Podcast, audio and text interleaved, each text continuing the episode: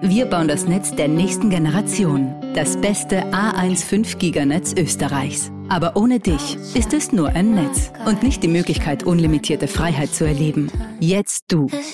Mit den A1 5 Giga Mobiltarifen und unlimitierten Daten sowie Top 5G Smartphones wie dem Samsung Galaxy S21 5G um 0 Euro. Du kannst alles im 5 Giganetz von A1.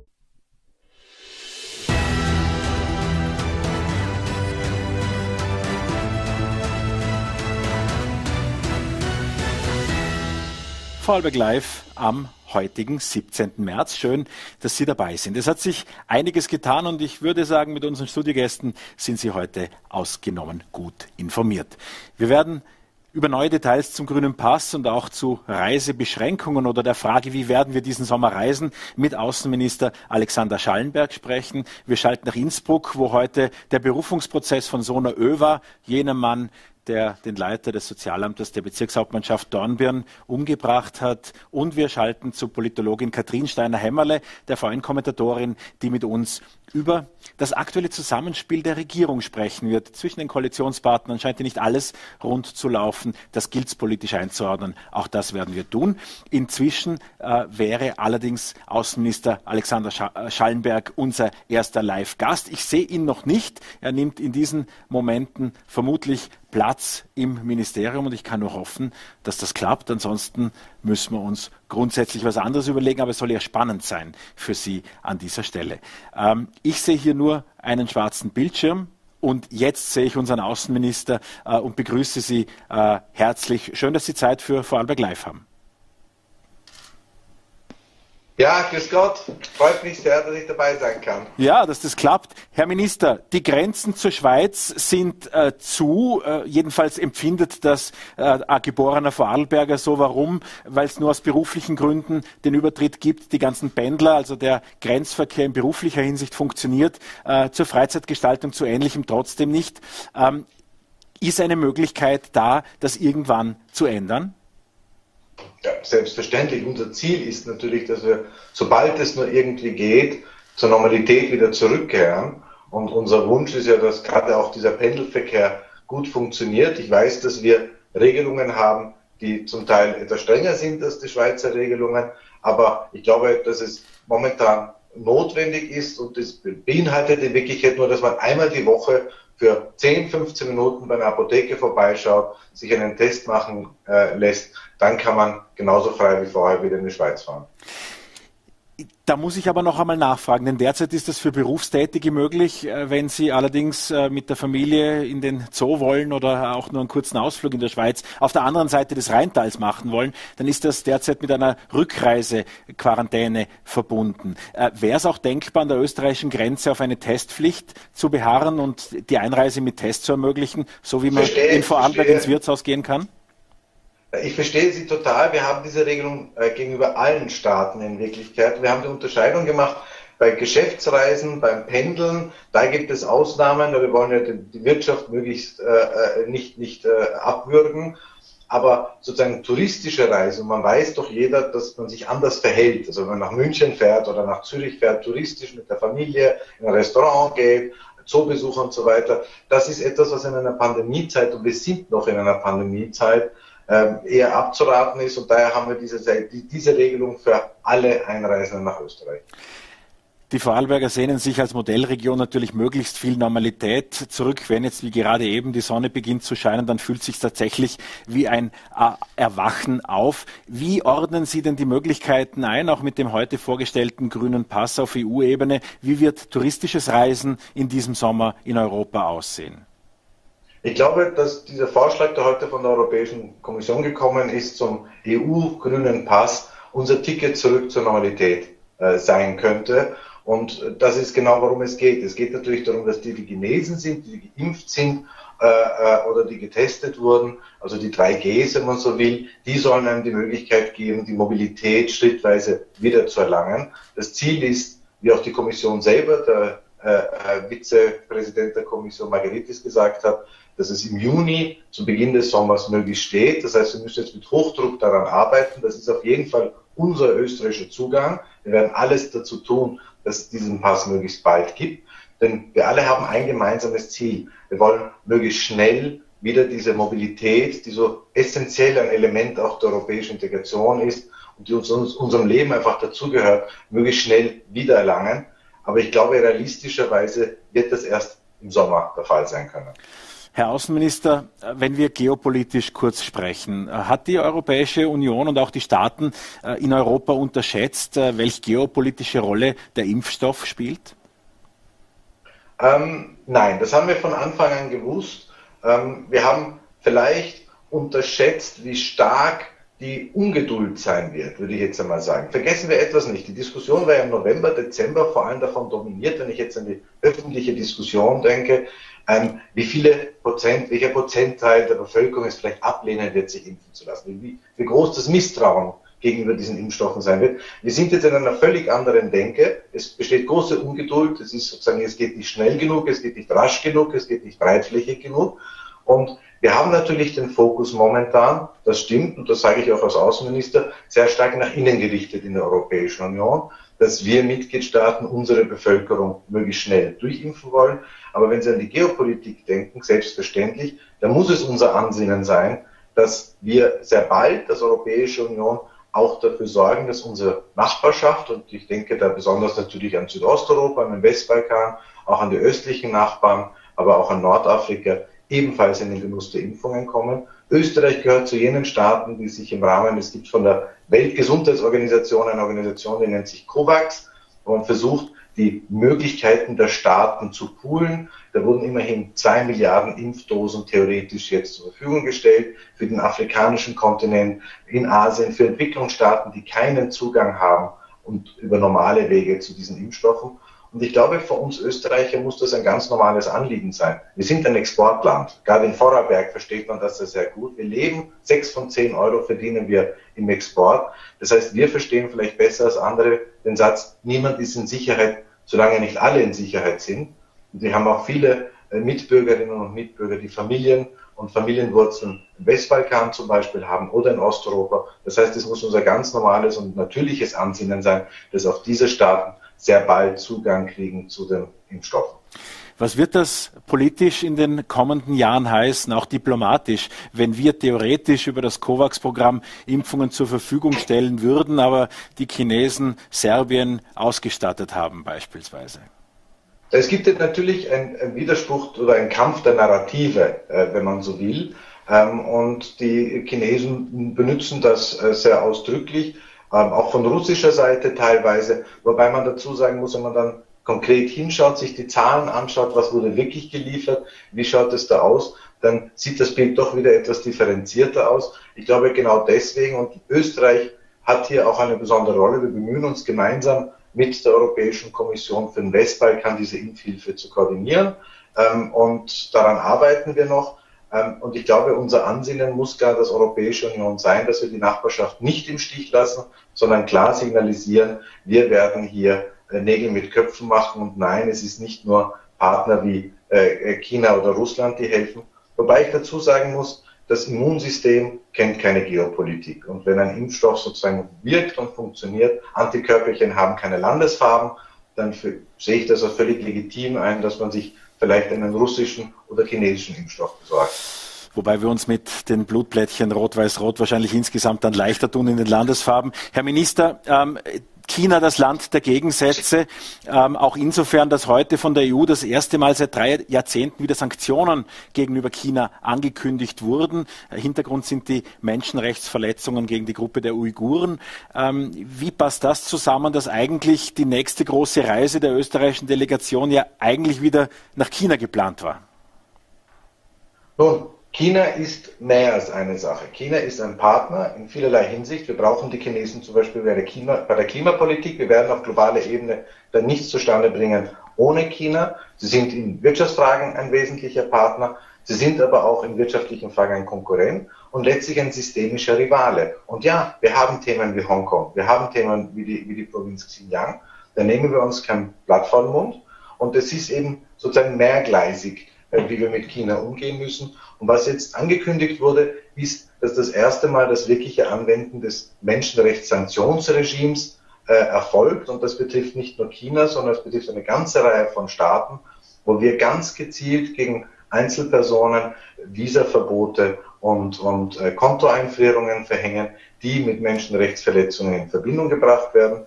Und ich halte das für durchaus kohärent, weil wir haben unsere Wertepolitik, wir sind eine Werteunion. Gleichzeitig wissen wir aber, in anderen Bereichen werden wir weiterhin sehr gut und vertrauensvoll mit den Chinesen zusammenarbeiten müssen. Herr Außenminister, in den Monaten vor der Pandemie liefen Vorbereitungen für die nächste große USA-Reise. Sebastian Kurz samt Delegation sollte äh, Präsident Trump zum zweiten Mal im Weißen Haus besuchen. Das fiel dann alles der Pandemie zum Opfer. Nun spürt man langsam, dass die internationalen Besuche auch wieder Fahrt aufnehmen. Was sind denn die nächsten Schritte, die außenpolitisch auch bei Ihnen geplant sind? Weil Sie es gerade erwähnt haben, ich glaube, es ist richtig, dass Österreich einen äh, klaren Blick auch nach Westen hat. Historisch gesehen sehen wir so oft nach Osten und Südosten, aber wir müssen wissen, dass die wirkliche sozusagen Lebensmodellgemeinschaft, die Wertegemeinschaft, die teilen wir mit den Vereinigten Staaten und zwar völlig unabhängig davon, wer gerade im Weißen Haus residiert. Und ja, wir brauchen gute, belastbare Beziehungen mit China und Russland gleichzeitig. Und ich glaube, das wesentliche Thema nach dieser Pandemie wird sein, und ich, das ist gerade aus österreichischer Sicht, und ich habe das auch meinen Mitarbeiterinnen und Mitarbeitern im Außenministerium mit auf den Weg gegeben.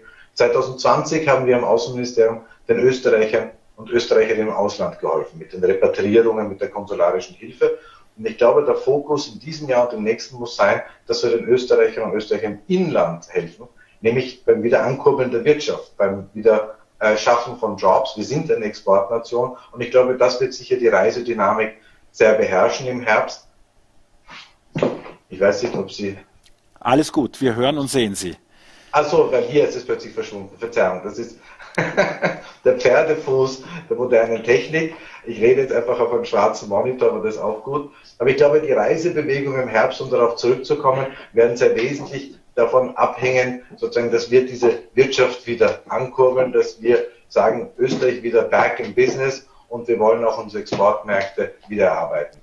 Lassen Sie technisch alles so, wie es ist. Wir sehen Sie wunderbar. Und ohne mein Bild geht es bei Ihnen sicherlich auch. Ähm, Sie haben heute im Ministerrat den Auslandskatastrophenfonds beziehungsweise eine Auszahlung aus dem AKF beschlossen, die es so in jüngster Vergangenheit jedenfalls nicht gab. Auch da 13,5 Millionen, die speziell für die Gebiete, die Sie auch vorher ansprachen, Nordafrika, äh, die, die Westbalkanstaaten, speziell auch einig, einiges in, in, in Asien eingesetzt werden soll. Was ist der Hintergrund dieser humanitären Zahlung? Nun, zum einen ist, haben wir äh, letztes Jahr zum ersten Mal den Auslandskatastrophenfonds, das ist der Fonds für humanitäre Soforthilfe, verdoppelt auf über 50 Millionen Euro.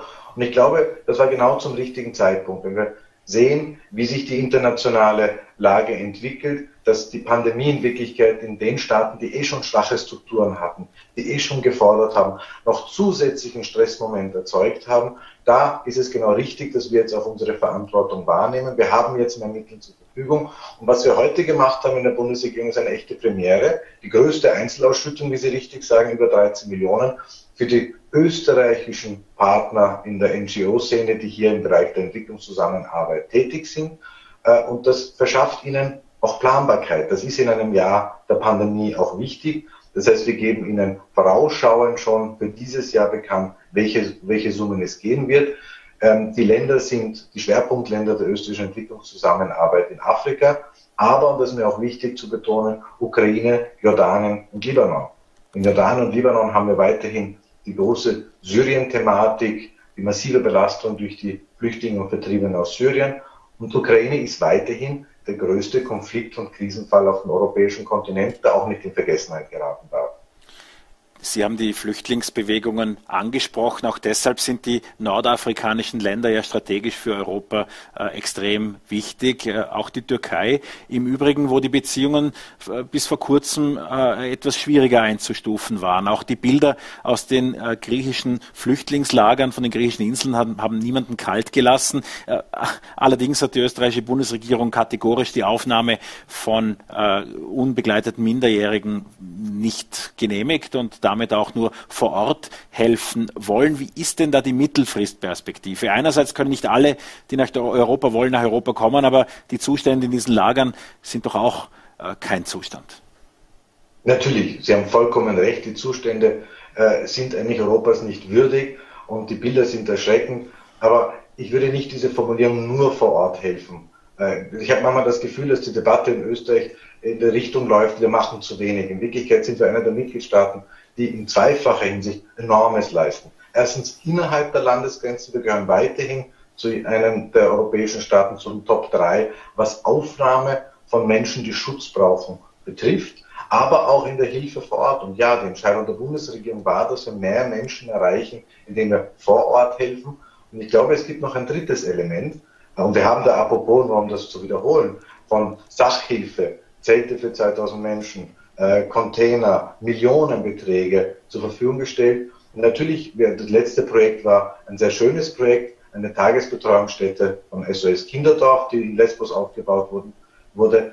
Aber wir haben noch einen, einen dritten Aspekt, der sehr wesentlich ist. Da haben wir gerade diese Woche eine sehr wichtige Sitzung gehabt mit den Partnern der Europäischen Union, nämlich die Zusammenarbeit mit den Herkunftsländern und den Transitländern.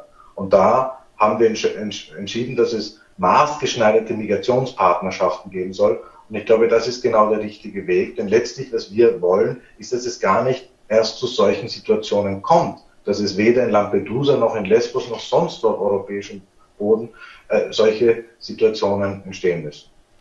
Herr Außenminister, untypisch in so einer Pandemiezeit, dass man als internationaler, als internationales Aushängeschild der Republik sozusagen plötzlich gegroundet ist, äh, im Prinzip an ein Homeoffice beziehungsweise ans Ministerium gebunden ist. Wie, wie ging es jetzt Ihnen zuletzt in dieser Pandemie?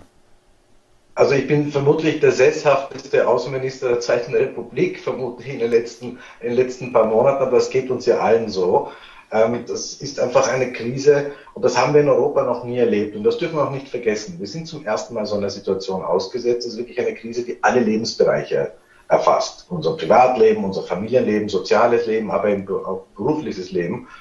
Und gleichzeitig, um es positiv zu formulieren, hat die Außenpolitik und die Diplomatie einen echten Digitalisierungsschub erlebt. Also ich war jetzt gerade äh, vor diesem Interview noch in einer sehr langen Videokonferenz ähm, und werde gleich anschließend wieder eine haben. Also es geht eigentlich im Takt, dass man so vorher vielleicht in persönlichen Gesprächen gemacht hat, wo man etwas wohin geflogen ist, versucht man jetzt so gut es geht durch die äh, Einsatz der modernen Technik zu ersetzen.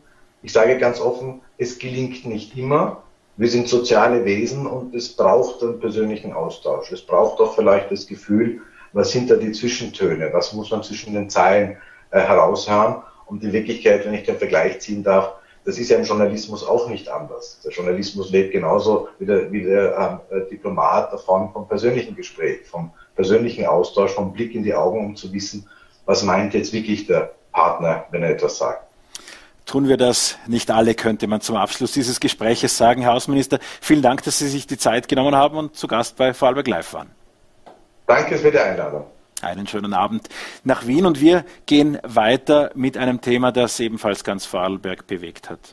Ähm, der Leiter des Sozialamtes in der Bezirkshauptmannschaft Dornbirn wurde erstochen. Der Prozess, äh, der den damals noch tatverdächtigen Sona Ö dann zu einem lebenslangen zu einem zu lebenslangen Urteil gebracht hat, der äh, wurde aufmerksam von vielen Medien in, im und Ausland verfolgt. Und ähm, diese lebenslange Haft stand heute zur Diskussion in Innsbruck, denn das Oberlandesgericht hat es mit einem Berufungsverfahren zu tun und sollte prüfen, wie das Ganze ist. In Innsbruck vor dem Oberlandesgericht steht bei leichtem Schneefall mein Redaktionskollege Mike Brock. Mike, einen schönen Abend nach Innsbruck. Hallo und nach Schwarzer. Der Prozess war heute verhältnismäßig schnell beendet. Äh, was ist passiert? Wie hat sich für dich als Prozessbeobachter dargestellt? Ähm, es ging wirklich sehr rasch. Ähm, man rechnete mit ein bis zwei Stunden. Es war nach einer halben Stunde zu Ende. Also man hatte nicht den Eindruck, als, als hätte das Gericht noch lange überlegen müssen. Selbst äh, Ludwig das sieht nicht gut aus, was die Verbindung nach Innsbruck betrifft. Wir versuchen, die Leitung zu Mike Brock erneut aufzubauen. Ich kann Ihnen inzwischen äh, noch äh, sagen, dass diese Tat im Februar 2019 auch von den Behörden gleich aufgeklärt werden konnte. Ähm, die Tat fand ja direkt in der Bezirkshauptmannschaft statt, im Büro. Auch diese Bekanntschaft der beiden war eine ein diskutabler Punkt, auch weil er natürlich als Polizist äh, damit zu tun hat. Aber ich höre gerade von der Regie, dass wir die Leitung nach Innsbruck aufbauen. Äh, in der Zwischenzeit aber zum nächsten Programmpunkt kommen. Denn die Regierung, die ist momentan einerlei, einigen Diskussionen unterworfen. Die Stimmung zwischen Türkis und Grün war schon besser, möchte man meinen. Und wer wäre da besser, das zu analysieren als Politologin und unsere VN-Kommentatorin Katrin Steiner-Hämmerle, zu der wir jetzt nach Klagenfurt schalten. Frau Hämmerle, einen schönen Abend. Frau Steiner-Hämmerle, einen schönen Abend. Schönen Abend. Hallo aus Klagenfurt. Wie ist das Ganze zu beurteilen? Der Gesundheitsminister ist eine Woche außer Gefecht und gerade in dieser Zeit geht der ähm, Bundeskanzler an die Öffentlichkeit, dass eben ein hoher Beamter nicht mehr akzeptabel sei. Am Sonntag dann die Ankündigung, dass jener, eben jener hoher Beamter, der für die äh, Impfstoffbeschaffung zuständig war, ähm, seinen Rücktritt eingereicht hat und der wird natürlich angenommen. Ähm, wie beurteilen Sie derzeit die Lage und die Stabilität unserer Regierung? Ja, also die feine Art war es nicht, die Regierungs- oder den Koalitionspartner zu kritisieren, nämlich auch nicht einmal direkt, sondern über die Beamten. Und wir wissen ja, an der Spitze einer Weisungskette steht immer der Minister. Oder man muss auch sagen, es hat ja nicht nur Rudolf Anschober alleine getroffen, sondern auch Alma Sadic, die ja auch erst gestern wieder zurückgekehrt ist aus ihrer Babypause. Und hier wurden immer wieder Beamte der Ministerien kritisiert. Gemeint hat man selbstverständlich die Minister und Ministerinnen und die waren beide auch nicht greifbar. Für mich ist einfach nicht nur erstaunlich, dass äh, diese Dinge in der Öffentlichkeit diskutiert werden, sondern auch zu diesem Zeitpunkt, wo sich eigentlich beide Minister nicht wirklich wehren konnten. Insofern kann ich mich nur wundern, doch über die Geduld und auch die Langmut der Grünen Vertreterinnen in dieser Bundesregierung äh, aufgrund der Attacken der ÖVP. Ähm, was wir einfach sehen und messen können, ist, dass das Vertrauen in die Regierung natürlich zurückgegangen ist in den letzten Monaten. Das hat vor allem mit der Länge der Pandemie zu tun. Derartige Entwicklungen sehen wir auch in anderen Staaten. Ähm, und das dürfte dann doch in, zumindest in der ÖVP vielleicht einige nervös machen. Und was eignet sich besser, um wieder zu mobilisieren, die Reihen dicht zu schließen? Das sind natürlich immer Außenfeinde. Aber was auch passiert ist, wenn man heute ein wenig die ausländischen Medien beobachtet hat, dass natürlich äh, jetzt Sebastian Kurz nicht nur seinen Gesundheitsminister typiert hat, sondern auch im Grunde seine eigene Regierung und auch sein eigenes Amt, äh, weil ja, man muss sagen, Österreich steht nicht gut da, wenn jetzt irgendwie in der Öffentlichkeit diskutiert wird, dass offensichtlich die Minister, aber auch der Bundeskanzler nicht alles weiß, was die Beamten so treiben. Im Bundeskanzleramt sieht man das ja anders. Da ist das Selbstbild, man hätte eine europäische Falschverteilung von Impfstoff aufgedeckt, andere Länder dazu gebracht, auch mit BioNTech Pfizer gemeinsam nun die Verteilung richtig zu stellen. Ist das ein Bild, das er auch im Ausland erzeugen wird können? Nicht ganz. Da sehen wir eben, dass natürlich der Bundeskanzler am Ende immer verantwortlich ist für das, was er weiß und was er nicht weiß. Und dass die EU ja keine ferne Macht ist irgendwo in Brüssel, sondern die EU vor allem aus den Staats- und Regierungschefs besteht, die ganz zentrale Entscheidungen fällen, eben unter anderem, wie dieser Impfstoff verteilt wird. Dass dann natürlich äh, einige Beamte ähm, in den Verhandlungen auch hier federführende Entscheidungen treffen können, passiert immer wieder. In dem Fall wurden offensichtlich von dem zuständigen Beamten Auer einige Entscheidungen getroffen, die so politisch nicht gewünscht waren. Aber ähm, auch da trifft natürlich das die Verantwortung und auch das Verschulden am Ende die Politik, den Minister und auch den Bundeskanzler. Also wir haben keine sehr gute Figur gemacht, möchte ich sagen, jetzt innerhalb der EU. Was das jetzt für das innerkoalitionäre Klima bedeutet, ist jetzt vielleicht aus österreichischer Sicht noch viel bedeutsamer. Ähm, da muss man sagen, ja, noch nie waren die Spannungen so groß zwischen den beiden Koalitionspartnern, was nichts daran ändert, dass aber auch beide kaum Alternativen haben, um anders zu regieren. Also irgendwie sind sie aneinander gefesselt, auch wenn sie sich nicht lieben, was ich jetzt als Politikwissenschaftlerin auch nicht erwarten möchte. Wir wissen ja aus dem SMS-Verkehr äh, zwischen Kurz und Strache, dass auch eine inszenierte Harmonie nach außen nicht immer einem Innenverhältnis entspricht. Ich glaube, man sollte sehr rasch auch im Sinne des Ansehens der österreichischen Regierung im Inland, aber auch im Ausland zu einem professionellen und fairen Arbeitsverhältnis zurückkehren. Selbstverständlich alle inhaltlichen ähm, Differenzen diskutieren mit Pro und Contra, mit allen ähm, auch Argumenten, mit vor allem auf einer sachlichen und fachlichen Basis. Ähm, aber derartige Fouls unterlassen, wo man zu falschen Zeitpunkt auch die falschen Personen kritisiert und damit eigentlich ganz andere meint.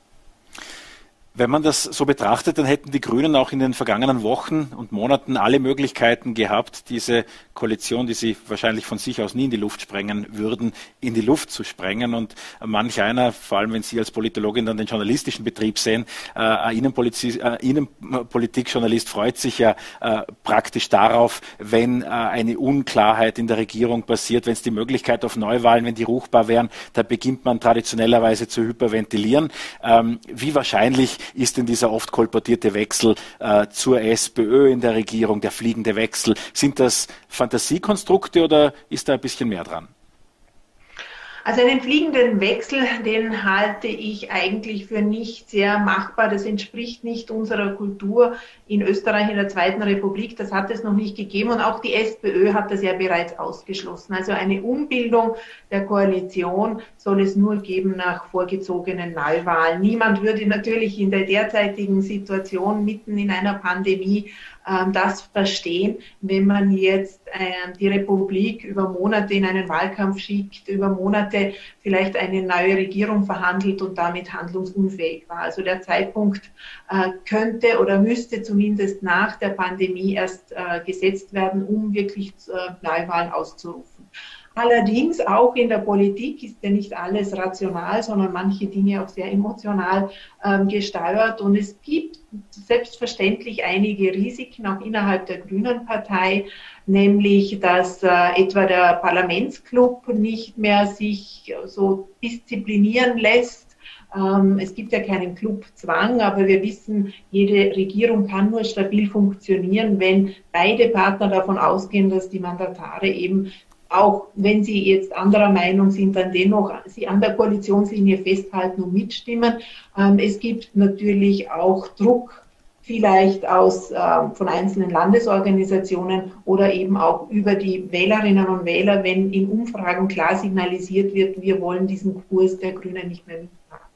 Aber auch für die ÖVP sind ja die Alternativen nicht wesentlich äh, größer. Sebastian Kurz ist angetreten und hat auch gewonnen mit dem Versprechen, er beendet Rot-Schwarz, diese Koalition, diese ewige äh, in Österreich. Und wenn er jetzt dazu zurückkehrt, glaube ich, würden auch, würde auch Unterstützung für ihn eher schwinden, weil er damit seine große Erzählung mit er verändert die Republik, äh, an der nicht mehr wirklich festhalten können.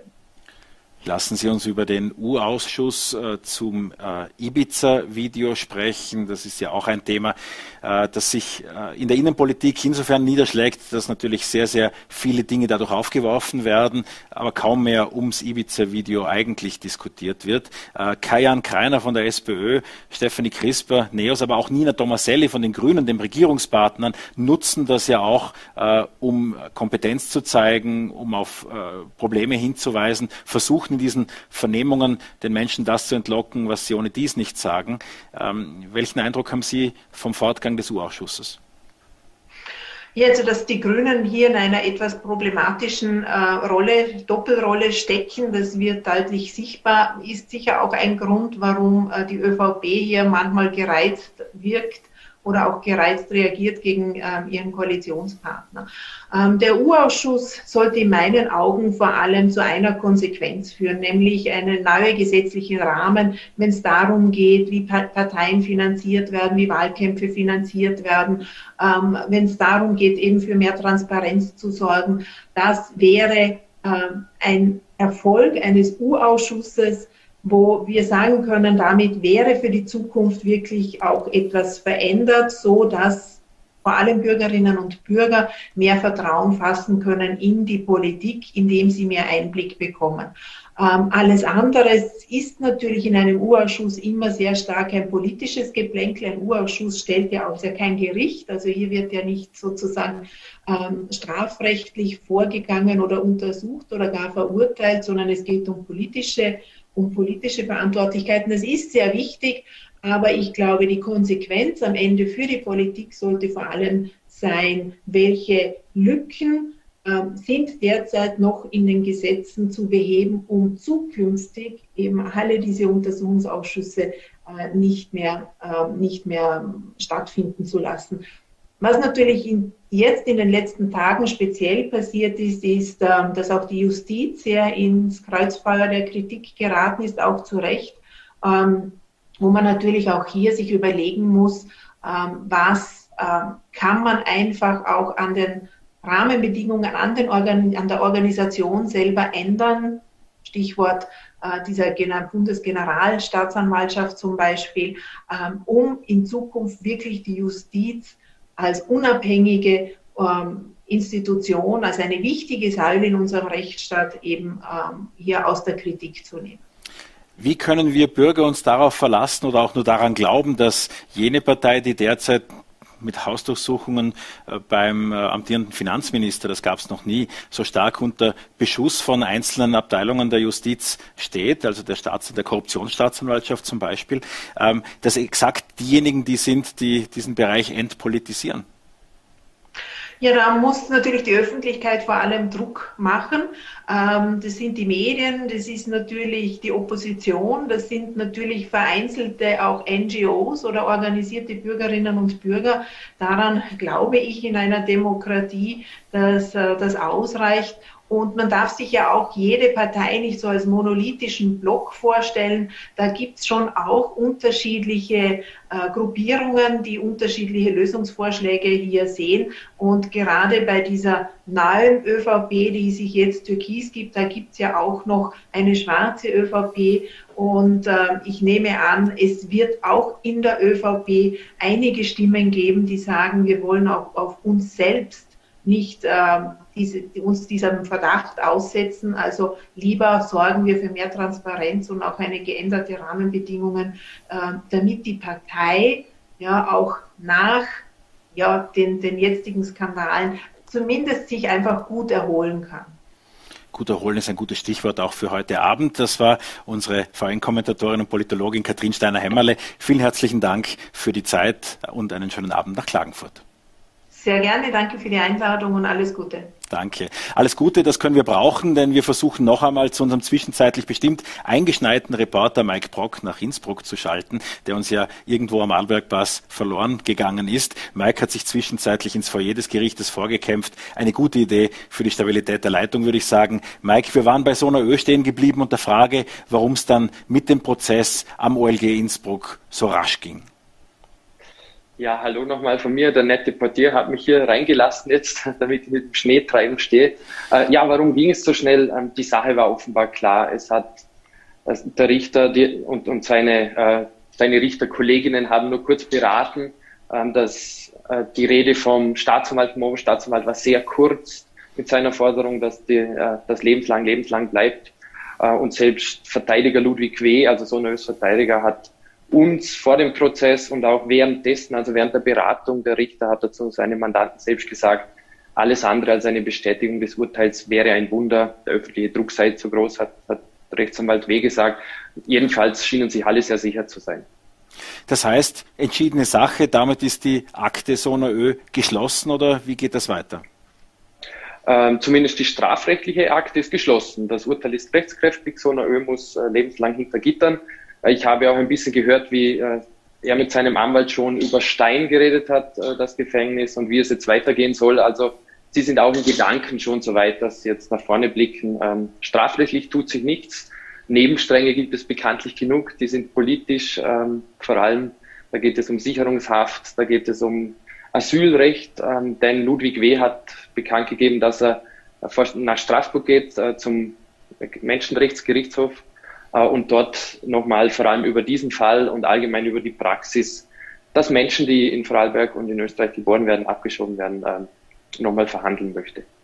Sona Ö, ein Lustenauer im Prinzip, der groß geworden wurde hier und der durch mehrere Asylanträge dann mehr oder weniger hin und her gependelt ist. Wir haben mal kommentiert, ein ein, ein, Mann, mit dem dieses Land eigentlich schon mal abgeschlossen hatte. Sicherlich kein typischer Asylfall. Aber wie ist das jetzt so, wenn man, äh, wir müssen den in der Berichterstattung immer verpixeln und tun das ja auch, äh, oder einen schwarzen Balken äh, über ihn legen. Wie ist das so, wenn man äh, dem Mörder in die Augen sieht?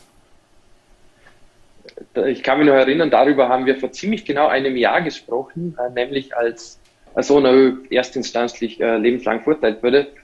Ähm, ja, wie ist es? Heute habe ich ihm nicht in die Augen gesehen. Es war ein großer Abstand ähm, im Saal, Corona-bedingt, saßen alle weit auseinander. Damals in Feldkirch ähm, war ich direkt hinter ihm und es war schon, ja, es war eindrü ein eindrückliches Erlebnis, so nah äh, jemandem zu sitzen, ähm, der ja, ein Land verändert hat, kann man ja sagen. Es ist ja in Vorarlberg einiges nicht mehr so, wie es vor dem Mord am 6. Februar 2019 war. Ich denke nur an die Schleusen im Landhaus, die wie am Flughafen sind. Und Sicherheitsvorkehrungen, die in allen Landesgebäuden seither sind. Ähm, war Familie von ihm anwesend? Nein, die war nicht da. Äh, Anwalt Ludwig W. ließ äh, von der Familie ausrichten, dass sie nach wie vor hinter ihm stehen.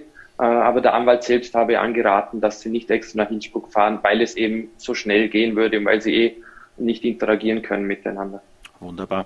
Ich bedanke mich sehr herzlich für die Einschätzungen von dir aus dem Oberlandesgericht in Innsbruck. Mike Brock, vielen Dank für deine Zeit. Dankeschön.